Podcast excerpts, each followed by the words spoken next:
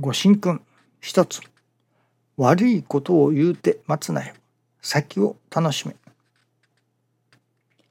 どんな場合でもここからの信心という心をいただいていけばお先真っ暗ということはありません。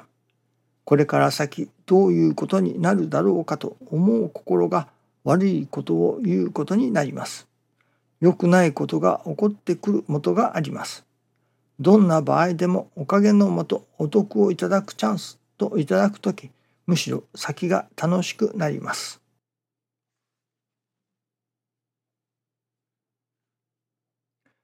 今朝教えていただきますことは私どもが難儀をいたします。またおかげをいただきたいと思います。教祖様はおかげは我が心にありと。その我が心にありというのもいろいろにいただかれてきましたね。ただ単に私の心にある。という私の心にある。我が心にある。といういただき方。教祖様はそれをもう一つ踏み込まれたというのか超えられたというのか。和らぎ喜ぶ心だと。その和らぎ喜ぶ我が心にあると教えてくださいますね。今朝教えていただきますのはその難儀は我が心にあると教えていただきます。いわゆる私どもが難儀だというその難儀それはその和らぎ喜ぶ我が心ではありません。私の心という方の我が心です。その難儀は私の心の中にある。難儀は我が心にある。ということなのですね。人を助けたいと思う。人を助けようと思う。ではどうあったら人が助かるだろうか思う。それが一時的な助かりもあればそれこそ真実の真の助かりまあ誠の助かりというのでしょうか。そういうものもある。その人が助かったと感じるもの。それはやっぱりありがたくなることでありましょうけれども。嬉しい心ありがたい心。それはどこから湧いてくるのか。その突き詰めてみると私どもの行動というのがあります。私どもを突き動かすもの。それはやっぱり私どものそれこそ知る知らない意識する意識しないにかかわらず私どもの中にある何かしらの欲求が私どもを突き動かしている。ようですね。ですからその難儀がある。難儀を感じるそれも結局私どもが願うところのその意識するしないとにかかわらず何かしらを願っている。何かしら欲求を持っている。その欲求が満たされない時に難儀を感じているのですね。そしてその欲求が満たされる時にありがたいと感じあるいは嬉しいと感じるそしてまたそこに助かりを感じる私どもの欲求が満たされる時に助かりを感じるのでしょうね。私どもの欲求が満たされない時にまあ困ったことになってきたりいろいろな引きこもりというのであったりまあさまざまな何でしょうかね精神的な病というようなものも起こってまいりますね。それは結局自分の思い通りにならないからですね。自分の思い通りにならない。自分の欲求が叶わない時に心の病ともなりまあ形の上においても病気は病は気から病気は気からと言われます。その病気のもとをたどせばたどればですか。病気のもとをたどればその私どもの心にある。まあ欲求にあると言えるのかもしれませんね。難儀のもとは我が心にあるのです。ではその難儀を取り除く解放されるにはどうするのか。まあ大別して2つありますかね。一つはそれこそその欲求は叶えられる。その欲求が叶えられる時にいただけれるまあ難儀からの解放感というのでしょうか。それは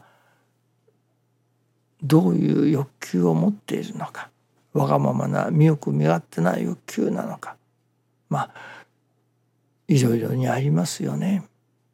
いずれにしろその欲求が叶えられる時に助かりを感じるわけですね。そしてまた次の欲求が湧き起こってくる。まあいたちごっこのようなものでしょうかね。人々の願い事それがどういう願い事であれその願い事を叶えることによって人を助けることができるというのは一つありますね。それはそれで確かなことでしょう。しかしそれはどこまでも一時的な助け方でしかありませんね。今朝教えていただきます人間の真の助かり人々を真の助かりに導くにはどうしたらよいのかそれはその願いが変わることだ欲求が変わることだということなのですね。難儀は我が心にあるのです。おかげもやはり我が心にあるのです。まあこれはおかげというのはいわゆるご利益ではありません。その助かりというのでしょうか。難儀は我が心にある。また真の救いそれも我が心にある。ということなのですね。どういうふうになれば救いが得られるか。それは私どもの欲求の内容が変わるということでしょうね。育つということですね。まあある意味諦め定感というものがあります。ある宗教などはその諦め定感によって救いを得ようとするところもありますね。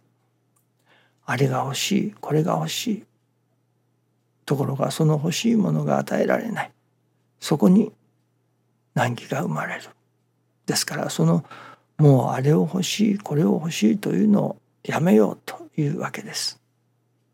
まあそれは願っても与えられない得ることができないと諦めてしまうわけです。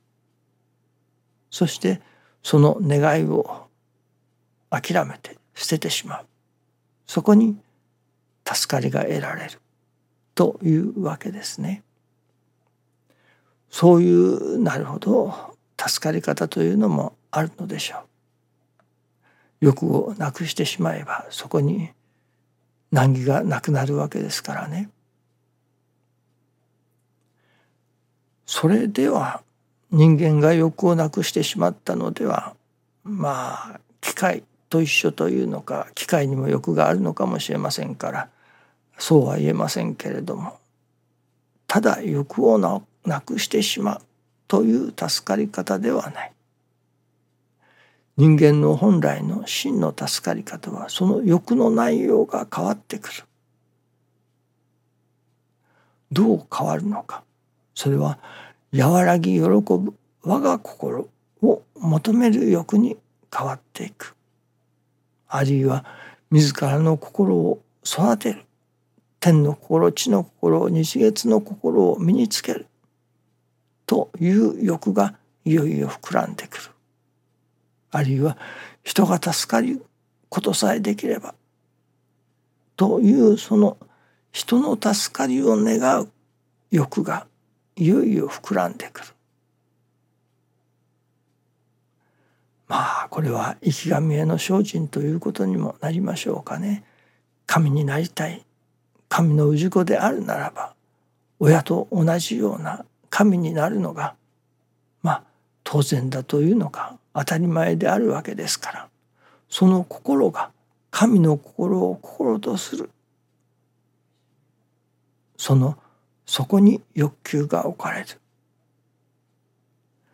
人が助かるということ人を助けるということはその人のいわば欲求がまあ正しい道に育っていく育てていくということになるのではないでしょうかね。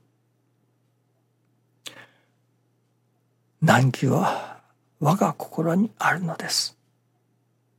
またその助かりも我が心にあるのです。おかげは和らぎ喜ぶ我が心にあるのですね。どうぞよろしくお願いいたします。ありがとうございます。